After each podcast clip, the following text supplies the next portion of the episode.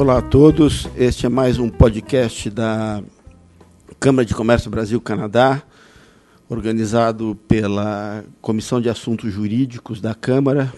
Meu nome é Alberto Murray, eu sou coordenador dessa comissão jurídica e hoje nós vamos falar sobre a internet das coisas, o Plano Nacional aprovado e as perspectivas para o setor.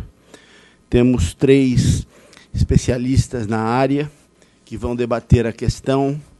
Nós temos a doutora Beatriz Faustino França Mori, de Mundi Advogados, que é sócia da área de regulação e concorrência do escritório Mundi Advogados, atua na área de direito público, notadamente com questões de direito administrativo e regulatório, com larga experiência nos setores de comunicação, mídia eh, e conteúdo, telecomunicações, incluindo satélites, tecnologia e internet, além das licitações, concessões, obras públicas e contratos administrativos. É bacharel em Direito pela PUC de São Paulo e possui pós-graduação em Direito Administrativo pela mesma universidade. Doutora Daniela Silveira Lara, que é sócia de Rolim Viotti Leite Campos Advogados, vice-presidente da Comissão Especial de Direito Tributário da OAB de São Paulo, coordenadora da Comissão de Tributação de, da Associação Brasileira de Direito da Tecnologia da Informação e Comunicações e mestre em Direito Tributário pela Fundação Getúlio Vargas de São Paulo. E também temos a presença da doutora Patrícia Helena Marta Martins, que é sócia de Tosini Freire Advogados na área, nas áreas de tecnologia e inovação, cybersecurity e data privacy e direito do consumidor com pós-graduação em Direito das Relações de Consumo e graduação em Direito pela PUC de São Paulo, além de especialização em Gestão Empresarial pela Business School São Paulo.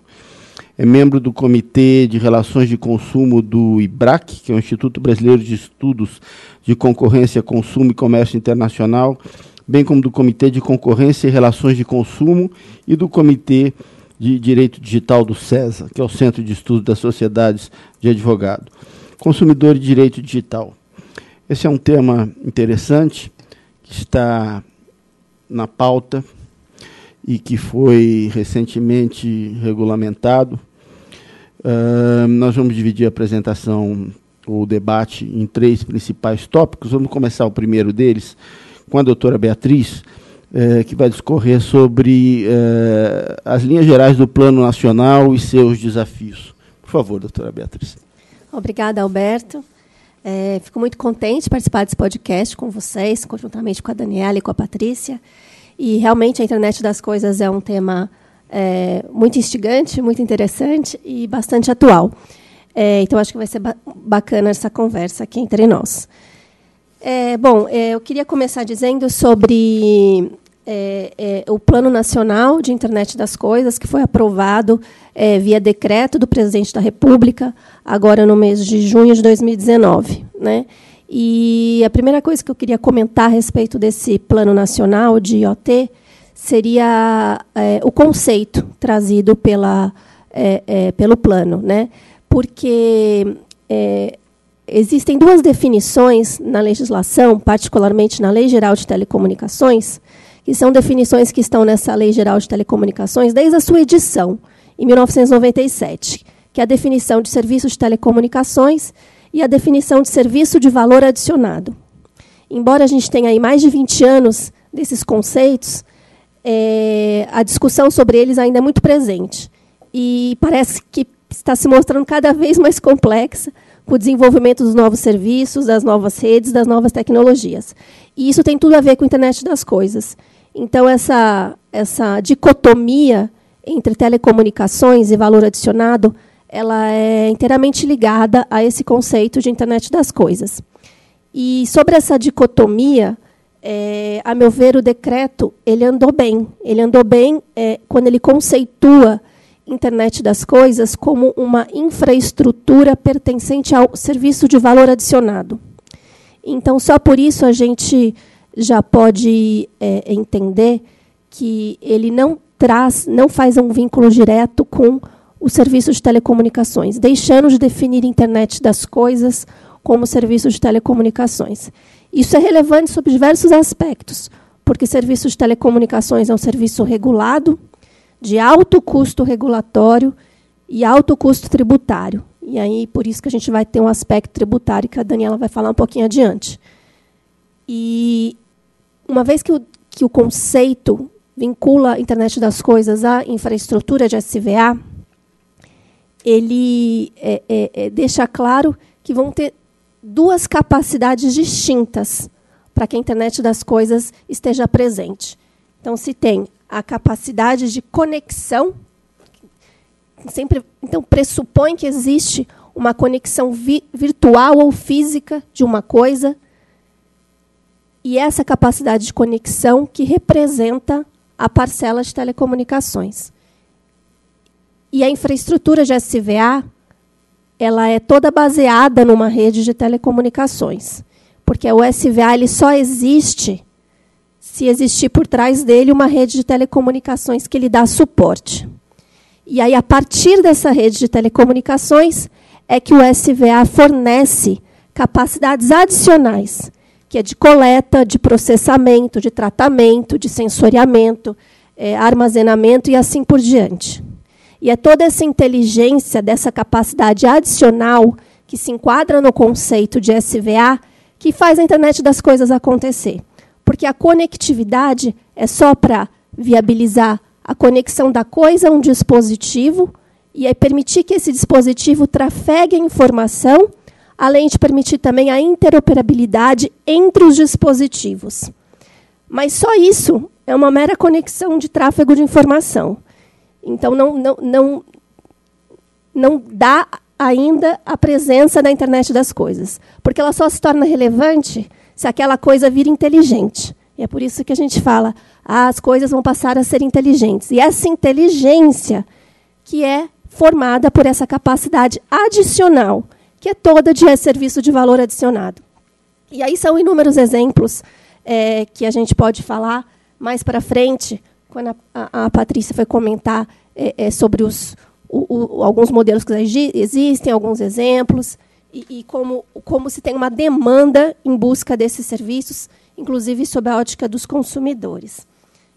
É, feita essa distinção, o plano, além de trazer esse, esse conceito de, de internet das coisas, ele, ele traz aspectos que são principiológicos e de diretrizes, né? E acho que é o que, que se espera de um plano nacional, que não, não, não seja cheio de detalhes. Em termos de, de princípios e de diretrizes, o plano já no artigo 1 é muito claro em dizer que a internet das coisas no Brasil será baseada na livre concorrência e na livre circulação de dados. Então, aqui já temos também dois princípios muito relevantes para que a internet das coisas de fato aconteça no Brasil, né? A livre concorrência e a livre circulação de dados. E como duas diretrizes, o plano também diz que fornecimento de internet das coisas no país tem que se basear nas diretrizes de segurança da informação e proteção de dados pessoais. Então, toda e qualquer ação, medida, é, é, iniciativa relacionada à internet das coisas tem que levar isso em conta. Né? A livre concorrência, a livre circulação de dados, a segurança da informação e a proteção dos dados pessoais. É, é, Beatriz, só gostaria de fazer um, um comentário adicional. É, acho que é oportuno. Você mencionou um, um princípio muito relevante para a internet das coisas, né, que é a livre circulação de dados.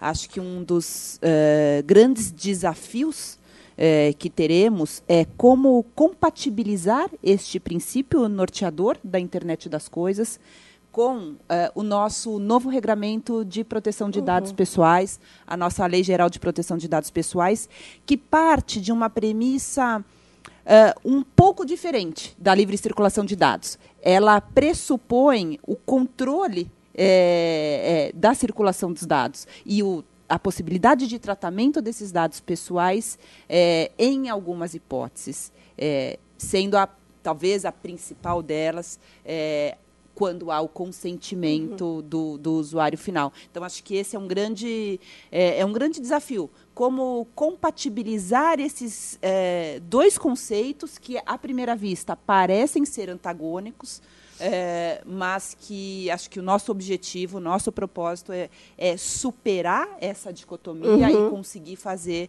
a conciliação entre ambos. Exatamente, Patrícia, concordo. E nesse aspecto da livre circulação de dados, eu, eu gostei quando você disse que é uma aparente é, é, é, antinomia, dicotomia entre ele, com relação à Lei Geral de Proteção de Dados. Porque eu imagino que, se não existisse todo essa, esse regramento é, é, é, sobre dados pessoais, você não conseguiria garantir a livre circulação de dados baseadas nas demais diretrizes. porque não é a livre circulação de dados por si, né? por si só é, é, é, sem qualquer é, é, preocupação. É, a livre circulação de dados para permitir toda essa interoperabilidade de informações e de conexões entre os dispositivos, entre as diferentes redes de diferentes tecnologias, e, ao mesmo tempo, proteger quem está na ponta, que é o, o, usuário final. Então, acho que tem que conversar, e, e eu concordo que a, com a Patrícia que é um grande desafio. E a gente está muito no começo, né?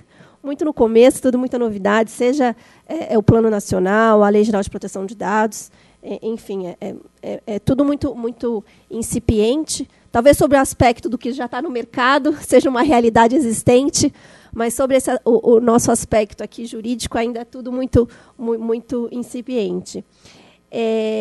o plano também traz objetivos o Plano Nacional de Internet das Coisas né, traz objetivos e traz um plano de ação é, dos temas que, o, que se pretende ter no, no plano nacional. Né?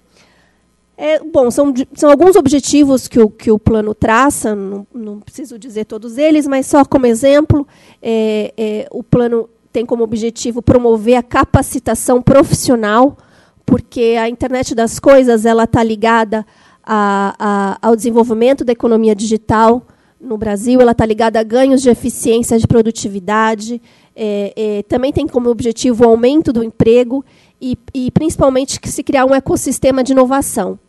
Então, a capacitação profissional, como objetivo, ela está relacionada aos outros, é, porque você, para criar inovação e fomentar inovação e desenvolver inovação, se precisa ter pessoas qualificadas em um ambiente propício é, é, tanto na iniciativa privada quanto, quanto mediante iniciativas do poder público. É, outro objetivo que eu queria citar é o aumento da integração do Brasil no cenário internacional.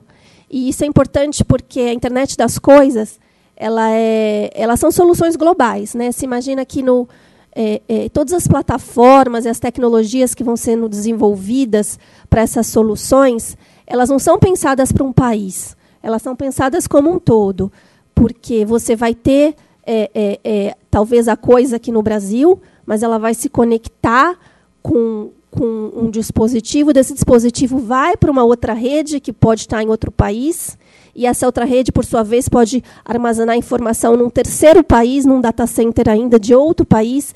Então, são todas soluções integradas, globalizadas, e, e por isso que, que o, o Brasil, pretendendo participar é, é, da internet das coisas se tornar um mercado relevante em todos os aspectos, tanto no aspecto do desenvolvimento das soluções, como no aspecto do consumo, o Brasil precisa estar integrado a esse cenário internacional e, e todas as discussões nos fóruns que se tem dos diferentes temas.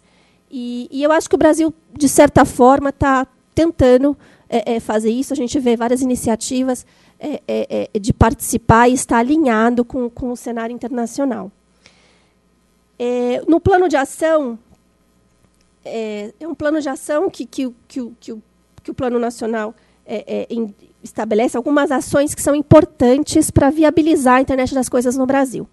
Então, ele tem aqui, é, ele, ele fala novamente da tecnologia e da inovação, tem que ter planos de ações relacionados a essas frentes, fala da, da capacitação profissional, planos de ações para viabilizar a capacitação profissional. E aí tem dois é, é, é, é, três aspectos que, que eu quero me, me centrar mais nesse plano de ação, que é a infraestrutura de conectividade e interoperabilidade, e a segurança de rede e a privacidade dos dados. É, é, eu vou começar falando um pouco da infraestrutura de conectividade e interoperabilidade para dizer por que isso faz parte do plano de ação e por que, que ela é um desafio. Né? É, a infraestrutura de conectividade e interoperabilidade ela faz parte da parcela de telecomunicações que está integrada à infraestrutura de serviço de valor adicionado, que daquele conceito que eu, que eu comentei no início. Existe uma preocupação com relação à infraestrutura de conectividade, porque é preciso que existam, é preciso existir redes, redes de telecomunicações capacitadas é, para todo o volume de tráfego que se espera com a internet das coisas. É, porque o que dizem por aí, às vezes, parece ser é, é, é, é coisa de, de, ficção científica, mas, é, na verdade, pode ser de fato uma realidade, que é bilhões de dispositivos conectados co a coisas. E, e, e só, isso só será viável, só teremos bilhões de dispositivos de IoT conectados se a gente tiver uma infraestrutura por trás disso que dê suporte a esse volume todo de tráfego. Né? E, e aqui no Brasil, embora a gente tenha avançado muito em termos de infraestrutura de conectividade, é, ainda tem muito por fazer. Né? Nós temos é, é, as redes de telecomunicações, elas estão bastante sobrecarregadas, porque antes mesmo da internet das coisas explodir no Brasil, o que já explodiu mesmo é o tráfego de dados consumidos pelas pessoas. Então, a gente tem um, um, um tráfego de dados cada vez maior, é, ainda com uma demanda bastante reprimida em diversos locais do Brasil. Então, você se, se projeta um, um, consumo ainda maior por pessoas e, e, muito mais por coisas que serão em, em, volume maior do que as pessoas conectadas. Então, a infraestrutura tem que suportar todo, todo esse tráfego. E aí a gente vê que tanto o, o Ministério é, das Comunicações e Tecnologia da Informação, o MCTIC, e juntamente com a Anatel, é, é, todos estão preocupados com isso. Já se tem bastante movimento em termos de infraestrutura de conectividade. Então, acho que o Brasil está tá tentando, pelo menos, melhorar para que exista infraestrutura para tudo isso. E então, por exemplo, o, a, particularmente a Anatel, que é o, o, a competente, a gestora e tudo mais sobre as redes de telecomunicações, ela elaborou recentemente, foi aprovado também em junho, no mesmo mês que foi editado o decreto de IoT, ela aprovou um plano estrutural de redes de telecomunicações. Que, que é esse plano estrutural de redes? Basicamente é um diagnóstico de como estão as redes de telecomunicações no Brasil, sua capacidade, sua qualidade, todas as suas deficiências, gargalos, e ela propõe algumas é, é, é, ações de melhoria nessa, nesse plano estrutural de redes e algumas fontes de financiamento para viabilizar todo o alto investimento que precisa ser feito pelas operadoras em termos de infraestrutura de redes de telecomunicações. E aí é, é, nós temos o, é, é, é do, do, dois, do, dois tipos de redes que, que precisam dessa expansão e dessa melhoria via investimento que é a rede de transporte, que é onde você tem toda a concentração de tráfego, e a rede de acesso, que é a rede da ponta, que é aquela rede que chega até o usuário final para conexão por parte dos usuários. Né? E lá no, no plano estrutural de redes que a Anatel elaborou, é, foi um plano geral sobre as redes, mas ela já indicou a internet das coisas como um, um gatilho né, como um ponto importante a, a justificar por que, que, era importante o plano e por que, que ações de expansão e melhoria eram necessárias. E então ela, ela chegou até a dizer no plano que havia uma grande sinergia entre o plano dela de estrutural de redes e o plano nacional de IoT do governo. Então me parece que, que, estão no caminho certo para este fim, né? E, e, mas toda essa infraestrutura, pensando em volume de tráfego, uma parte é, é, dessa, dessa infraestrutura de conectividade, uma boa parte, eu diria, depende da disponibilidade de espectro. É, porque muito das soluções de OT vão ser baseadas em redes de telecomunicações é, que dependem de radiofrequência. Tanto redes terrestres, né, que, a gente, que é da telefonia móvel, como redes satelitais. Tanto uma quanto outra usam espectro. E, e, e, dependem do espectro. Então, a disponibilidade de espectro cada vez mais banda. Por isso que todo mundo diz, né? Precisa de mais banda, mais banda. E aí entra, se insere toda essa discussão do 5G. É, o 5G ele é, é, ele é, uma, é o espectro que será destinado a um grande volume é, é, de consumo de tráfego de dados em alta capacidade, alta velocidade e baixa latência. É, é isso que, que, se espera do 5G. E o Brasil certamente já está é, estudando o 5G, na verdade já está em, em, fase um pouco avançada do, definições de quais são as faixas de frequência, a licitação que vai ocorrer é, o ano que vem, em 2020, pela Anatel, com muita banda que será disponibilizada para compra pelas operadoras. Então, o 5G ele, ele vai ser, ele vai cumprir, em teoria, essa dupla função, a função de permitir esse volume de tráfego de pessoas, né, do consumo de dados por pessoas, e toda essa onipresença dos dispositivos de OT, que vão estar em qualquer lugar e, e, e a todo momento. Então, o 5G também faz parte dessa infraestrutura de conectividade que precisa é, é, existir para que a IoT vire uma realidade. E aí tem toda a discussão relacionada a 5G, quais serão as bandas, é, qual é, é a infraestrutura é, é, de rede que precisa ser instalada, todos os investimentos, os equipamentos, os fabricantes que estão nessa frente. E quando o preço que o, que o governo pretende cobrar, é, é, porque as operadoras têm um discurso né, de quanto mais alto o preço que o governo pretende cobrar pelo espectro, menos dinheiro sobrará para os investimentos que precisam existir para que o espectro se conecte à rede, né? para que você tenha todas as torres, antenas, equipamentos de 5G.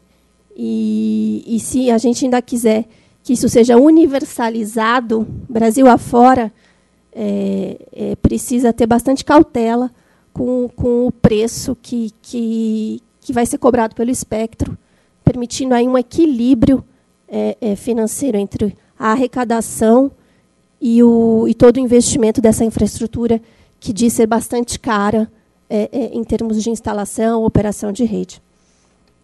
Então, essa.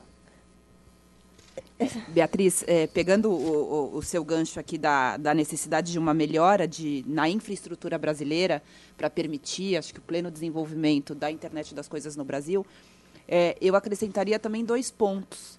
É, acho que a gente precisa lembrar que é, a rede de endereços IP no Brasil é, está esgotada. É, a basicamente, e para que todos tenham é, o, o, mesmo nível de informação, de uma forma bem resumida, há dois tipos de endereços de IP, que são os endereços que identificam é, uma determinada conexão à internet. É, a primeira, o primeiro tipo de, de endereço uh, IP no Brasil e que até hoje se usa é o IPv4, cujo, cuja quantidade de endereços de IPs de, que, que, podem ser atribuídos aos usuários está esgotada. É, e faz com que haja agora o compartilhamento, é, digamos assim, a divisão é, dos uh, IPs entre diversos usuários. Fazendo um paralelo, é mais ou menos o que aconteceu há alguns anos, quando uh, acabou o número de telefones celulares é, e decidiu-se por acrescentar um dígito, né? um número, o número 9 aqui, por exemplo. É, com o IP aconteceu a mesma coisa. É, é há um esgotamento é, de endereços de IPs, é, IPv, IPv4 atribuíveis aos usuários e há necessidade de se caminhar na nova infraestrutura de IPs também, que são os IPv6. Acho que o Brasil precisa dar esse passo adicional, muito tem sido feito, mas a gente ainda está aquém do cronograma é, original e acho que é, o pleno desenvolvimento da internet das coisas passa é, pela infraestrutura também nos endereços de, de IPv6. Ótimo, Patrícia, bem lembrado. E já pegando o gancho sobre, sobre os endereços IPs, ainda falando dos desafios, né? A gente falou dessa infraestrutura toda. É, então, eu queria novamente falar dessas, de todas as providências que o governo vem fazendo e a Anatel também para esta finalidade.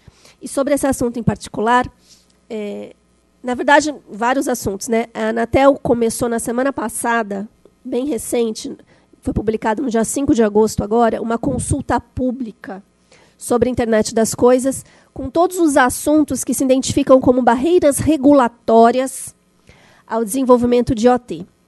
E ela identificou sete temas como possíveis potenciais barreiras. E essa consulta pública está em aberto por 45 dias para todo, todos os interessados apresentarem contribuições. E, no, e particularmente na, um, do, um, dos, um dos sete temas é a numeração.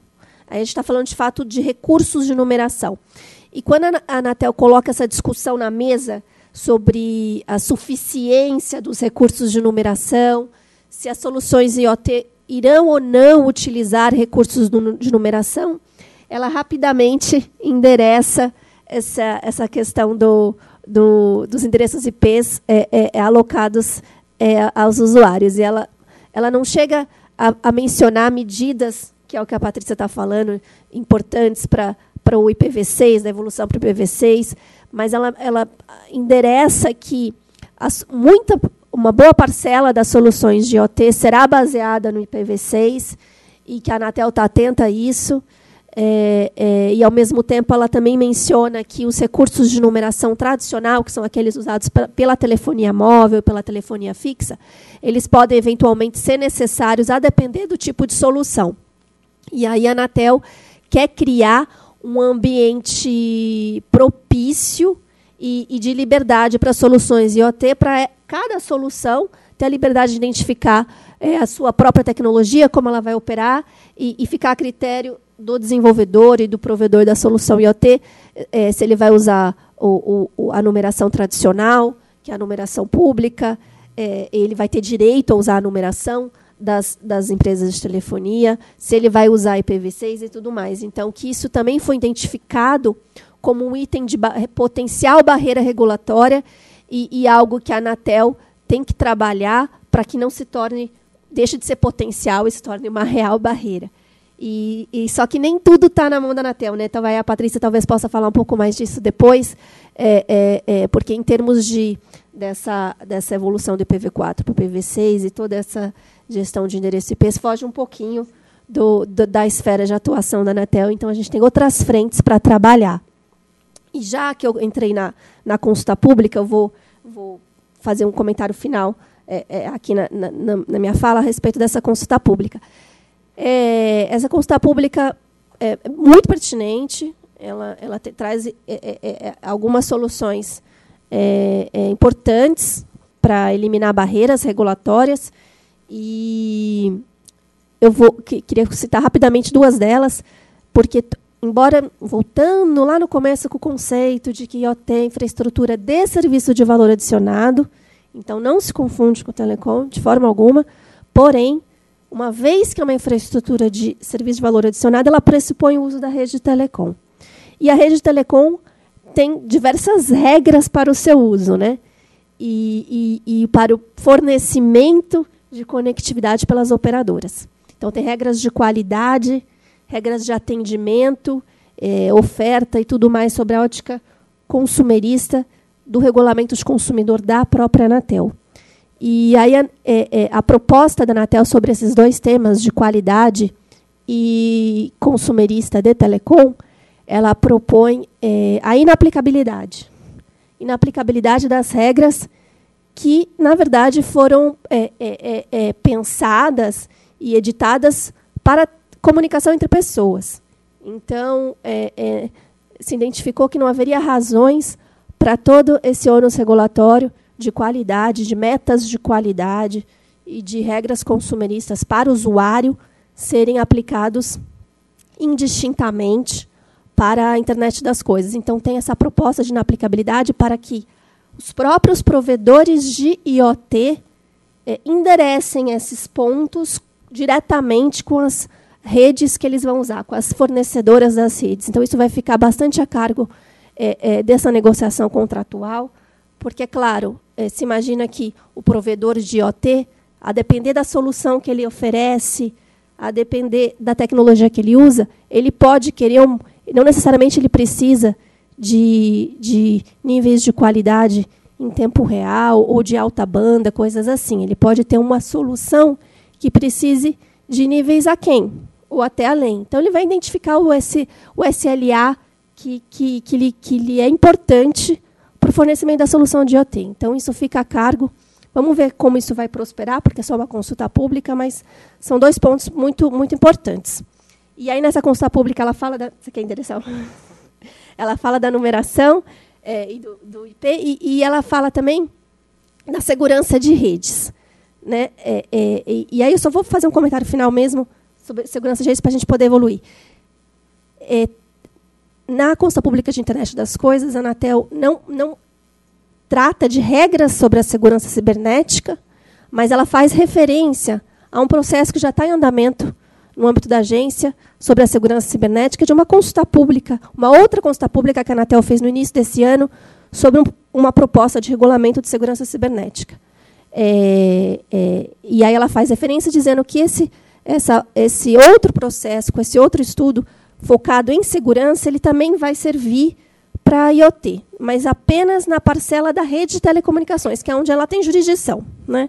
Ela tem, então, é, é, então é, todas essas iniciativas da Anatel, ela não resolve o problema como um todo, porque ela se refere apenas àquilo que cabe à própria Anatel, que é o da competência dela, que é da rede de telecomunicações. É, é, é, é quando a gente sai da rede de telecomunicações e vai para a infraestrutura desse CVA, aí já foge um pouco da esfera de atuação da Anatel. A, embora ela só tenha a competência de endereçar o, o uso da rede de telecomunicações pelo provedor de serviço de valor adicionado. E nessa consulta pública de segurança cibernética de redes de telecomunicações, já tem umas, um, umas propostas interessantes, umas novidades que vão servir para tudo, inclusive para a rede utilizada para IoT, que é a, a, ao dever das operadoras de criarem uma política cibernética divulgada a todos no seu site, é, é, temas que, as, que, a política de segurança cibernética das redes de telecom tem que endereçar, é, é uma disseminação é, educativa para a sociedade do que é segurança cibernética, a importância dela e medidas que se podem fazer para melhorar. É, e tem até uma obrigação de notificação aos usuários afetados e à própria Anatel quando você tem algum incidente de segurança. Então, são várias regras trazidas que estão aí pensando é, é, no duplo aspecto, né? tanto em IoT como nesse aumento de tráfego de dados por, por, por pessoas, né? não só por coisas. Então, é, acho que agora já falei bastante, falei de vários desafios, e mas não menos importante, dentre todos os desafios, está a, o aspecto tributário, que, que se a gente não olhar com muito carinho para ele, nada disso vai, vai, vai ser relevante, porque se não resolver a parte tributária, pode ficar inviável o negócio. Muito bem. Obrigado, Beatriz. Realmente vamos, então, agora abordar essas questões dos desafios e das incertezas tributárias. A doutora Daniela vai começar a explanação. Bom, é, obrigada, Alberto. Obrigada a todos e todas. É, Bom, falar sobre tributação acho que é um assunto chato aqui, né? Eu adoro falar sobre regulação e se a gente está falando de tecnologia, de avanço tecnológico, falar de tributação, legislação tão obsoleta que a gente tem no Brasil, é, acaba virando um assunto chato. Mas, como disse a Beatriz, é um assunto necessário, né? É, senão a gente pode é, ter a, uma inviabilidade realmente do negócio. É, mas o direito tributário, ele é um direito de sobreposição. Então, eu preciso, a gente quando a gente fala em tecnologia e telecomunicações, a gente fica buscando é, subsídios com os nossos colegas da área regulatória é, e na legislação regulatória uh, os conceitos e uh, uh, os temas para que a gente possa realmente aplicar da forma correta o direito tributário. Nesse arcabouço de legislação maluca que a gente tem hoje no Brasil. Então, é, é, realmente um desafio muito grande você conseguir colocar dentro de caixinhas que a gente tem muito definidas desde a Constituição de 88 é, situações extremamente uh, diferentes, inovadoras é, no cenário que a gente tem hoje da, do desenvolvimento tecnológico no mundo né, e no Brasil. Mas falando especificamente de IoT, de internet das coisas, é, como a Beatriz já ressaltou, a gente tem duas. Dentro do tributário, a gente acaba tendo que criar as nossas caixinhas, né, para a gente é, tentar separar a tributação e o joio do trigo, e mesmo assim a gente sempre fica com muitas dúvidas. Uh, então, a gente tem efetivamente duas caixinhas principais. A gente precisa de infraestrutura de conexão, porque eu estou falando de coisas conversando com coisas, coisas se conectando com coisas, uh, dispositivos inteligentes. Então, eu preciso de infraestrutura de conexão, que é a rede de telecomunicações, como a Beatriz colocou, e que hoje virou commodity. Né? A, a banda larga e a rede de telecomunicações hoje é o básico. É o que já foi é, a, um avanço tecnológico muito grande, hoje a gente já fala de outros tipos de tecnologia. E a gente tem a tecnologia da informação do outro lado, é, que vai tratar é, da, do armazenamento, processamento de dados, de uma quantidade de dados realmente muito grande, muito relevante. A Patrícia vai abordar isso é, mais para frente. Uh, e de software. Então, eu tenho várias atividades dentro do, do, desse ambiente de internet das coisas que podem, a depender da forma e da complexidade com que o contrato for é, estipulado entre as partes, pode levar a tributação para um lado ou para o outro. E aí, quando a gente fala em telecomunicações barra tecnologia, uh, telecomunicações a gente sabe que é, é um, um, vetor extremamente importante para o desenvolvimento social e econômico do país. É, na, naquelas linhas de desenvolvimento sustentável da ONU, uh, isso fica muito claro. Né? Então, a comunicação é efetivamente um, um bem ou um serviço essencial para o desenvolvimento econômico e social de qualquer país. Mas no Brasil, apesar da gente ter na Constituição Federal uma regra que se chama, é um princípio né, de seletividade, obrigatório para o IPI e opcional para o ICMS, mas que foi optado pela legislação brasileira para aplicação para o ICMS, o serviço de comunicação no Brasil é extremamente tributado. Então, hoje, a carga tributária no setor de telecomunicações no Brasil chega a 43%, uma das maiores do mundo. É, e isso preocupa muito é, tanto as empresas, todos os players desse mercado, porque, é, como disse a Beatriz, isso pode realmente inviabilizar o serviço. E aí, nessa busca nossa de conceitos, é, de como que a gente, para a gente poder aplicar a tributação é, é, sobre essas, essas atividades, o decreto 9854, agora de junho de 2019, que instituiu o Plano Nacional de Internet das Coisas, ele trouxe uh, esse conceito de internet das coisas que foi um alento realmente principalmente para a questão tributária, porque ele divide internet das coisas entre, entre telecomunicações e seria a infraestrutura que integra o, o serviço de, é, o serviço de valor adicionado. Como a Beatriz explicou, o serviço de, na LGT a gente tem é, dois conceitos bem distintos. Né? O serviço de telecomunicação é aquele que tem a conectividade e o serviço de valor adicionado é aquele que acrescenta uma utilidade ao serviço de telecomunicação. Se a internet das coisas fica dentro desse, uh, desse espectro da, da, do serviço de valor adicionado, ele se afasta do conceito de telecomunicações. Isso, inclusive, para a tributação. Mas a gente sabe também, por outro lado, que muitas vezes. Uh, em razão de uma guerra fiscal que se trava já há muito tempo entre estados e municípios na briga pela tributação do ISS e do ICMS, muito também no setor de comunicação e no setor de tecnologia, uh, esses conceitos eles são de certa forma deixados de lado é, para se aplicar à legislação obsoleta, como eu disse, dessas uh, legislações tributárias. Então hoje a gente tem uma disputa muito grande entre estados e municípios, tanto no que diz respeito à tributação do serviço de comunicação, uh, o ICMS incide sobre o serviço de comunicação, uh, e, mas independentemente de ser um, um, de já ter ficado definido pela própria jurisprudência dos tribunais superiores, que o conceito desse serviço de comunicação para fins de CMS tem que ser estrito senso, ou seja, é, apenas aquilo que efetivamente é, é, transporta a mensagem ou que tenha conectividade, os estados ainda insistem em tentar tributar alguns tipos de serviços suplementares ao serviço de comunicação, como serviços de valor adicionado.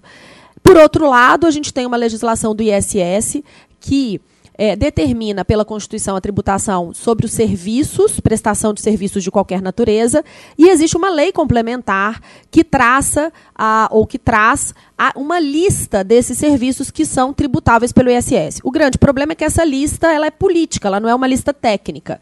Então, uh, estando dentro dessa lista de serviço, está no campo de tributação do ISS. Estando uh, fora e dentro do espectro do ICMS, a tributação é pelo ICMS. Existem alguns tipos de atividade que efetivamente não estão na lista do ISS e não podem ser considerado como, considerados como comunicação. Quando há esse limbo, efetivamente há uma dúvida e essa dúvida normalmente é dirimida pelos tribunais, porque, é, como tudo no Brasil, principalmente na área tributária, acaba sendo é, levado aos tribunais.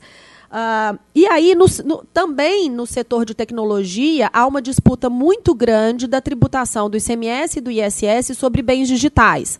É, o ICMS efetivamente querendo tributar pela circulação de mercadorias, uh, o software e os bens digitais, e o ISS, dentro da lista de serviço, tem várias atividades ou vários serviços que se assemelham ou que se aproximam a esse conceito uh, de software, é, como licenciamento de software, como processamento e armazenamento de dados, disponibilização de conteúdo pela internet, dentre outros. Bom, então, falando do, de internet das coisas, que é o que nos, nos interessa aqui, uh, vai depender muito, a, a, forma como vai ser tributado vai realmente depender muito de, da, da, complexidade da forma como que contratualmente uh, e na prática essa divisão entre o serviço de conectividade, é, que é o serviço de comunicação, e o software, e armazenamento e processamento de dados, e todos os serviços de valor adicional, adicionado acoplados a essa conectividade vai ser é, comercializado. Um exemplo, que eu acho que é, é sempre bom a gente dar exemplos para poder ilustrar melhor o, o, a fala do tributário. Né? É, um fazendeiro que tem, que compra um trator para fazer o monitoramento da sua lavoura. Se ele adquire o trator com um sensor, um equipamento que vai se interligar a uma base é, de dados, é, ou seja, uma máquina se conectando a outra máquina. Mas esse uh, fazendeiro ele compra o trator já com esse chip embarcado. Uh, e, mas ele tem um contrato de prestação de serviço de comunicação com uma operadora, ou seja, para fazer a conectividade dessas, desses dois dispositivos, ele efetivamente tem um outro contrato com uma operadora de telecom. Esse contrato com a operadora de telecom efetivamente será serviço de comunicação e será tributado pelo, IS, pelo ICMS. Agora, é, o, o, trator, a, a, compra do trator com esse dispositivo embarcado, ele é uma mercadoria que é comprada uh, e ele pode ter a tributação do ICMS, obviamente, sobre mercadorias, mas é, eu não tenho aqui uma, é, uma. Eu posso ter uma tributação do ISS sobre o armazenamento e processamento de dados que é feito naquele outro dispositivo mas não serviço de comunicação entre ah, ah, sobre o próprio dispositivo, né, mas simplesmente sobre a conectividade. A dúvida surge quando é a própria operadora de telecomunicações que presta o serviço de internet das coisas, que tem, que também disponibiliza o dispositivo e que também faz o armazenamento e processamento de dados. Então, isso tem que ficar muito claro nos contratos, a separação dessas atividades, para que a tributação também acompanhe essa, essa, essa separação. Um outro ponto, e aí para poder concluir, uh, um outro ponto importante que não que vem sendo relegado à discussão uh, que é um ponto extremamente importante para esse setor de telecomunicações e para o setor de tecnologia, é a discussão sobre os fundos setoriais do setor de telecomunicação. É, desde lá da, da, privatização e da criação da LGT, foram criados alguns fundos uh, setoriais, alguns fundos do setor de telecomunicação, para algumas finalidades. É, dentre eles tem o Fistel, que é um fundo para fiscalização do serviço de telecomunicações, o FUSH, que é um fundo de universalização do serviço de telecomunicações, e o Funtel, que é o fundo para o desenvolvimento tecnológico das telecomunicações. Todos eles são uh, fundos que são uh, que, que, possuem tributos uh, para sua como forma de, de, de receita, né? O Fistel ele tem como receita duas taxas, uma das receitas, né? É, a, a, a, taxa de fiscalização de instalação e a taxa de fiscalização de funcionamento dos aparelhos ou das estações de telecomunicações. Então, é, imaginem que cada chip ou cada aparelho celular tem, uh, cada operadora tem que pagar todo ano ou toda vez que ele vai instalar um novo equipamento, um valor fixo de uma taxa para esse fundo. Esse fundo, ele serve para, quer dizer, para se cobrar uma taxa, você precisa ter um serviço público ou um poder de polícia, um poder fiscalizatório do governo. Nesse caso, há uma fiscalização ou um poder de polícia do governo, é, no caso da Anatel, sobre a emissão de radiofrequência desses equipamentos. É, como forma de proteção de um bem público, é, um bem público limitado, que é o espectro de radiofrequência. Mas vejam que uh, o valor arrecadado hoje do Fistel, ele supera em muito o próprio orçamento da Anatel. Esse dinheiro, efetivamente, vem sendo contingenciado é, há muito tempo para a criação de superávit primário. É, da mesma forma, o FUSH, que é o Fundo para a Universalização do Serviço de Telecomunicações, e o FUNTEL, que é o Fundo de Desenvolvimento de Tecnologia. É, esses três fundos hoje têm mais de 80 bilhões arrecadados e que não e dinheiro não utilizado para suas próprias finalidades. É, e aí a, a, o, o, decreto do, de internet das coisas trouxe uma, uma, um conceito do que, que seria esse equipamento M2, M2M, que é o equipamento, os dispositivos que conversam com dispositivos de comunicação máquina a máquina, é, para poder para que, que eles se encaixem de forma melhor a uma redução do valor da taxa do Fistel que é cobrado desses equipamentos. De forma que uh, seja viável economicamente essa a, a, a, a operação de internet das coisas no Brasil. Como a Beatriz falou, uma das questões que foi discuti muito discutida no Plano Nacional de IoT são as barreiras regulatórias e as barreiras tributárias. As barreiras tributárias eles sempre deixaram de lado porque entendem que isso precisa de, de alteração pelo Congresso Nacional, não seriam alterações uh, simples de se fazer. Só que veio essa discussão é, da redução da taxa do Fistel, é, se reduziu de R$ 26,00 mais ou menos para R$ 5,00 no primeiro ano para esses dispositivos e depois R$ 2,00 nos anos subsequentes. Só que se esquece de discutir qual a finalidade desses fundos. Né? Por que, que eles existem e se é necessário mesmo, se é necessária mesmo a sua existência. O Fistel, como eu disse, é um fundo de fiscalização do serviço de telecomunicação.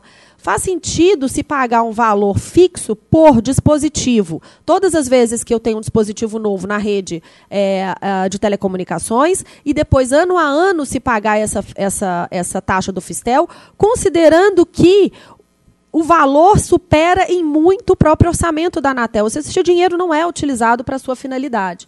É uma discussão que não está sendo trazida. Uh, existe até um, um, projeto de lei para no Congresso Nacional de 2017 para reduzir, para isentar os equipamentos de IoT eh, das taxas do Fistel, mas mais uma vez não se discute a própria finalidade do fundo e a existência, a necessidade de existência ou não desse fundo. E aí se fala em reforma tributária, para fechar. A reforma tributária que está sendo discutida no Congresso é uma reforma tributária sobre o consumo. É uma reforma tributária para si. É, é, uma reforma tributária parcial, né? pelo menos a PEC 45, que é a que está mais avançada no Congresso. É uma, é uma reforma tributária que pretende unificar os tributos sobre o consumo. Mas é uma reforma tributária, ao meu ver, que ainda é capenga. Por quê? Ela, além de onerar demasiadamente o consumo, uh, principalmente de serviços de tecnologia, é, em razão da alíquota que está sendo proposta, também não traz a, em, em, discussão pontos que são extremamente relevantes para o setor e para o desenvolvimento do setor, que são a necessidade de existência é, desses fundos ou não e o dinheiro que está lá parado, como que ele pode efetivamente ajudar o desenvolvimento do setor de telecomunicações e de tecnologia, diante de tudo que a, a Beatriz já falou e que a Patrícia vai falar. Bom, são esses pontos com relação à parte tributária. Eu acho que é, um, é mais árido do que é, a parte regulatória, mas é, acho que realmente são pontos relevantes para se discutir para a viabilidade do negócio. É, é, ótimo, Daniela. Só pegando um gancho rápido, quando você falou aí da, da redução do Fistel para dispositivos máquina-máquina, que já existe, é, é, desde dois, 2012 com a lei, 2014 com o conceito anterior, e agora com essa mudança do conceito, trazida agora pelo decreto, pelo Plano Nacional de OT. E aí, é, esse seu comentário final é bem oportuno, porque, embora já tenha essa redução, que é muito significativa, porque de 26 reais para 5 e, e, depois 2, é uma redução muito significativa. Mas como a gente está falando de internet das coisas, e nós estamos falando de, de, uma ubiquidade de dispositivos, que eles serão de fato onipresentes. Muitos, muitos milhões de dispositivos é, conectados. E aí a importância de se ter essa discussão da utilidade dos fundos, porque é, é, muitos é, é, já têm dito aí, tem vários discursos e, e, e, e, da indústria e tudo mais, no sentido que mesmo com essa redução, é, não será suficiente para viabilizar muitas das soluções de IoT. Então, é, essa discussão sobre a, a, relevância dos fundos, a sua utilidade, a sua destinação, é muito relevante para a IoT porque é, é, talvez a gente não esteja falando de mera desoneração fiscal. Acho que talvez a gente precise aqui de uma. É, é, é, exato, uma racionalidade ou uma dispensa de, de licenciamento, uma isenção que, que libere as, a sujeição das soluções de OT às altas taxas do FISTEL. Porque mesmo essa redução continua sendo alta quando a gente está falando de solução de OT que normal, e serão provavelmente com preços muito baixos para viabilizar negócio. Então, é bem oportuno essa, esse comentário final aí da Dani nesse aspecto. Obrigado, Daniela Beatriz, pelo seu complemento. Vamos agora passar a doutora Patrícia, falar um pouco sobre a questão dos mercados. Por favor, pode. Começar. Muito obrigada, Alberto. Um prazer participar dessa discussão com vocês, com a Beatriz, com a Daniela. Falar por último tem os seus desafios próprios, especialmente depois é, dos comentários muito profundos da Beatriz e da Daniela. Mas é, nessa minha fala final, é, eu daria o destaque para o seguinte: é, internet das coisas já é uma realidade no Brasil. É, e vou dar dois exemplos bem do nosso dia a dia.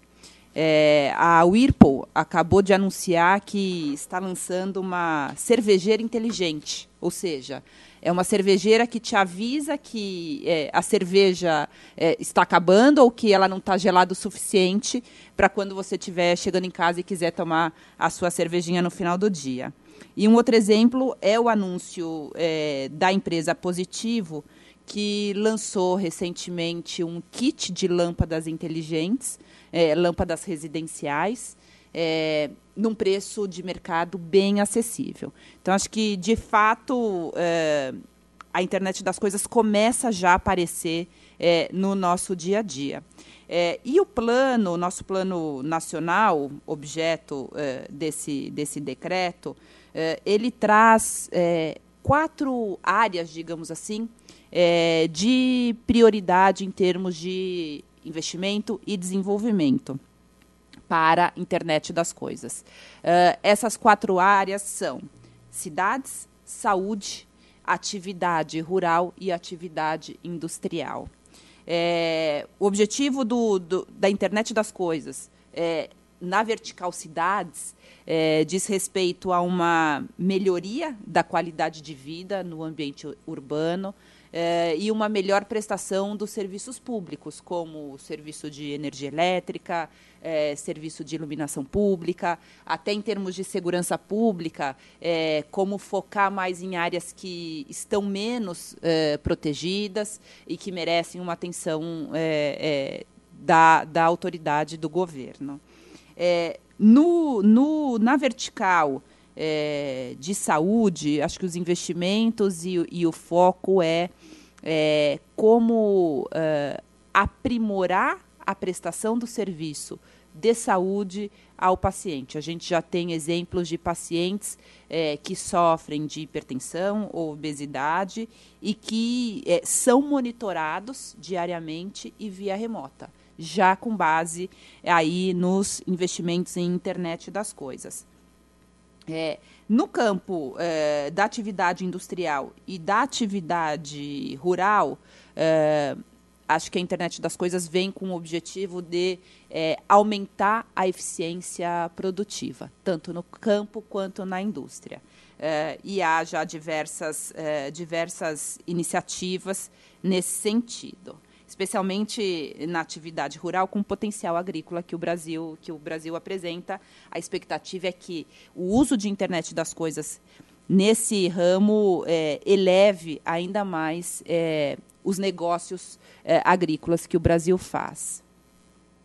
Mas se por um lado é, a gente já tem uma presença forte da internet das coisas começando a aparecer é, no nosso dia a dia e nessas principais é, atividades, acho que o outro é, grande desafio que temos é como enfrentar é, e conciliar essa nova realidade da internet das coisas com é, o ordenamento jurídico brasileiro, especialmente no viés é, sob a ótica do, do usuário final. É, a Beatriz comentou os desafios da área regulatória, a Daniela os desafios da área é, tributária, mas há também que se prestar atenção é, no tema internet das coisas sob a ótica do usuário final, sob a ótica do consumidor.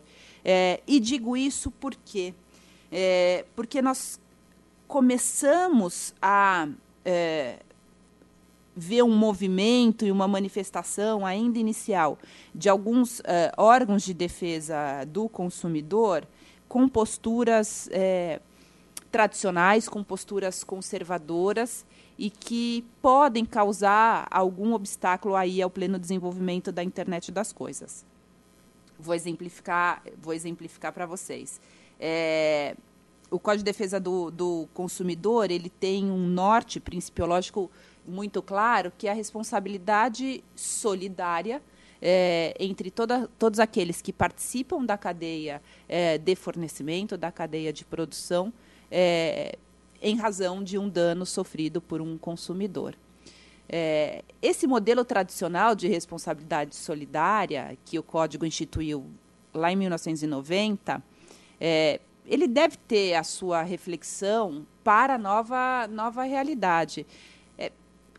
Como é que, que fica essa questão da responsabilidade é, solidária ou individual entre todos aqueles é, entes que participam é, de um produto, do fornecimento de um produto inteligente? Então, você tem o fabricante do produto, só para dar um exemplo, o fabricante de uma geladeira, você tem a prestadora é, do serviço de conexão, é, você tem o fabricante do sensor daquela geladeira, é, do dispositivo daquela geladeira, você tem o, o, data center que vai processar e armazenar todos os dados advindos desse é, produto inteligente.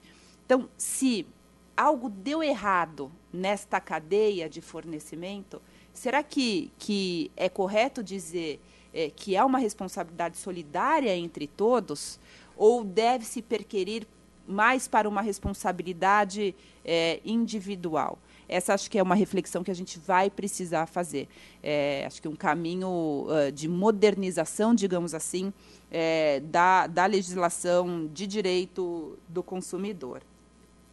É, uma outra preocupação muito grande, ainda sob a ótica do, do usuário final, é a questão do uso de seus dados, né? É, dos seus dados pessoais. Temos aí a, a, nossa lei de proteção de dados pessoais, é, que vai entrar em vigor agora no próximo ano, em agosto de 2020.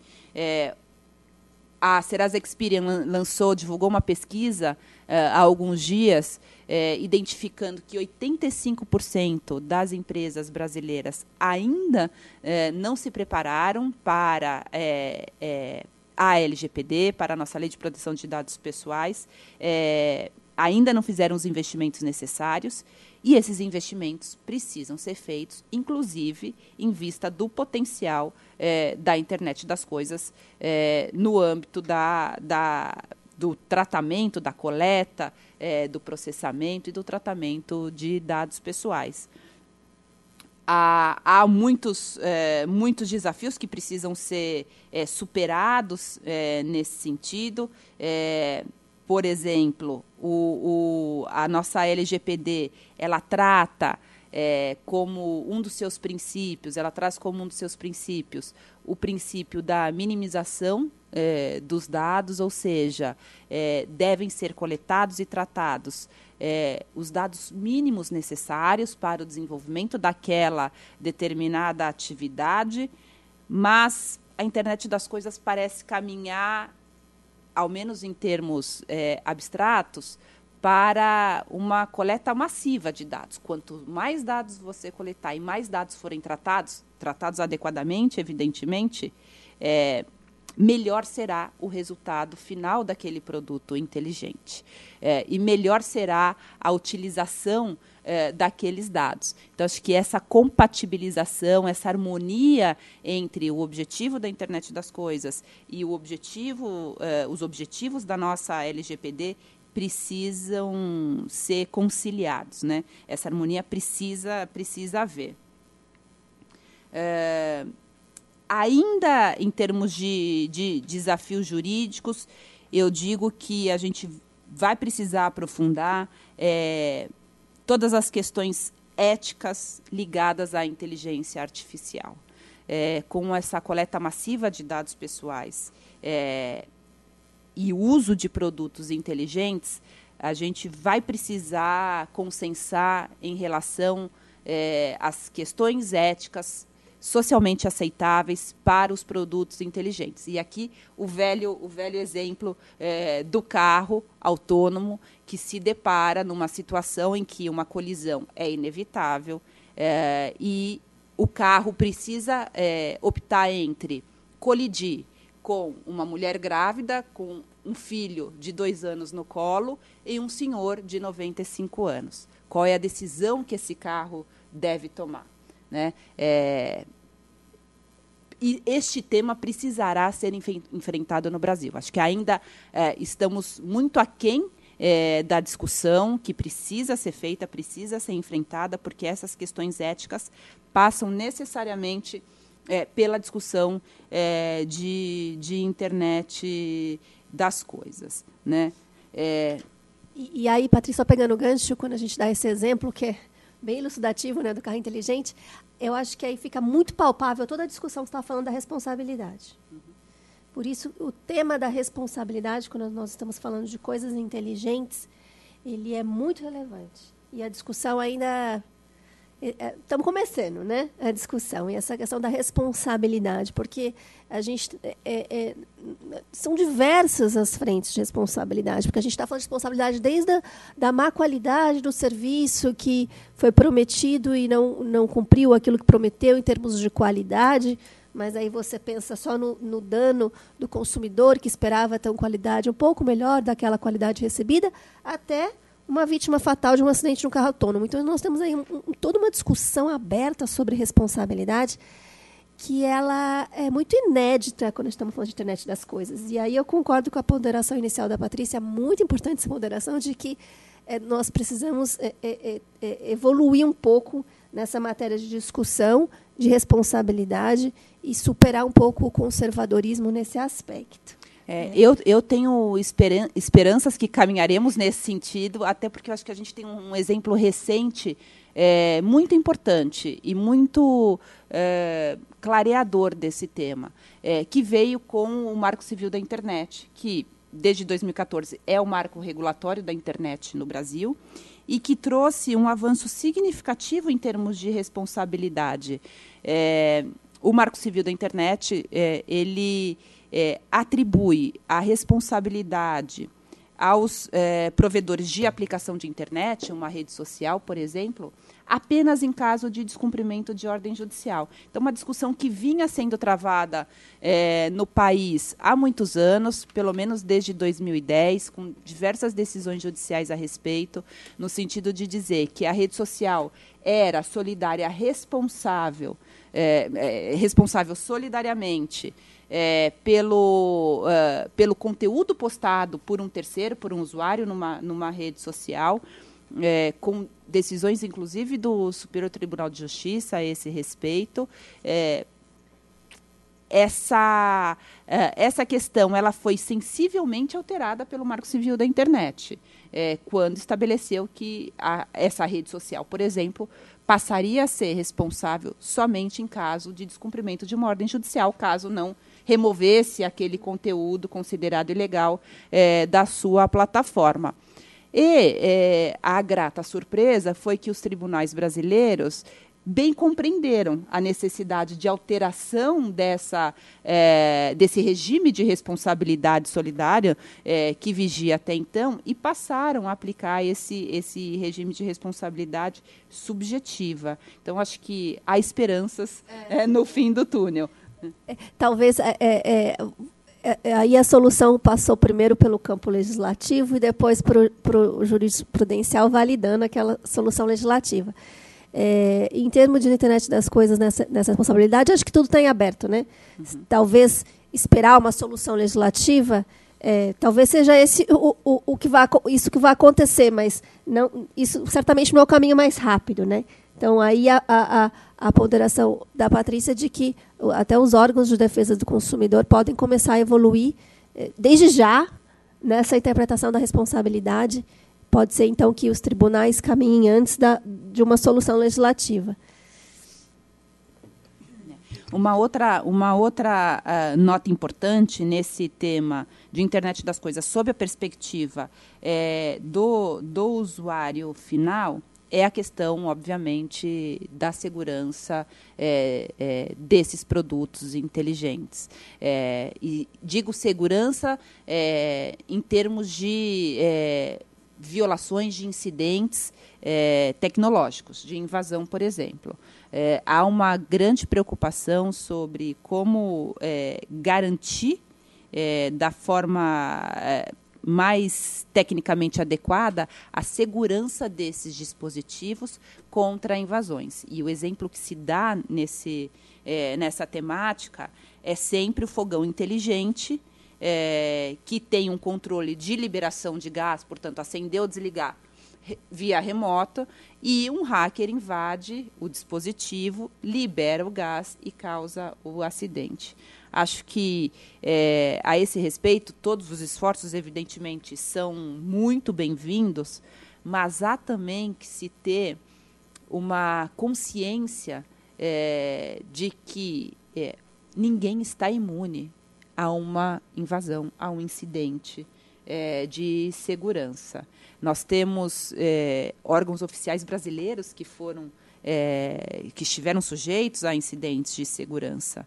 É, então, esta é uma realidade que precisa ser enfrentada é, e que me parece que a responsabilidade, o nível de responsabilidade das empresas deve perquerir a diligência, a cautela, o cuidado que adotaram para evitar esse acidente e para mitigar os seus danos, os, os, uh, as suas consequências. Mas a punição é, da empresa, digamos assim, por uma, por uma autoridade é, de consumo pelo incidente em si, acho que precisa de, de, uma, de uma melhor reflexão. É, enfim, acho que são esses, é, esses os grandes desafios sob a ótica é, da defesa do consumidor, sob a ótica do usuário final, é, de um produto inteligente, mas é, se temos um caminho longo pela frente, pelo menos me parece que o primeiro passo foi dado e foi muito bem dado com o nosso Plano Nacional de Internet das Coisas. Muito obrigado, Patrícia. Mais alguma consideração?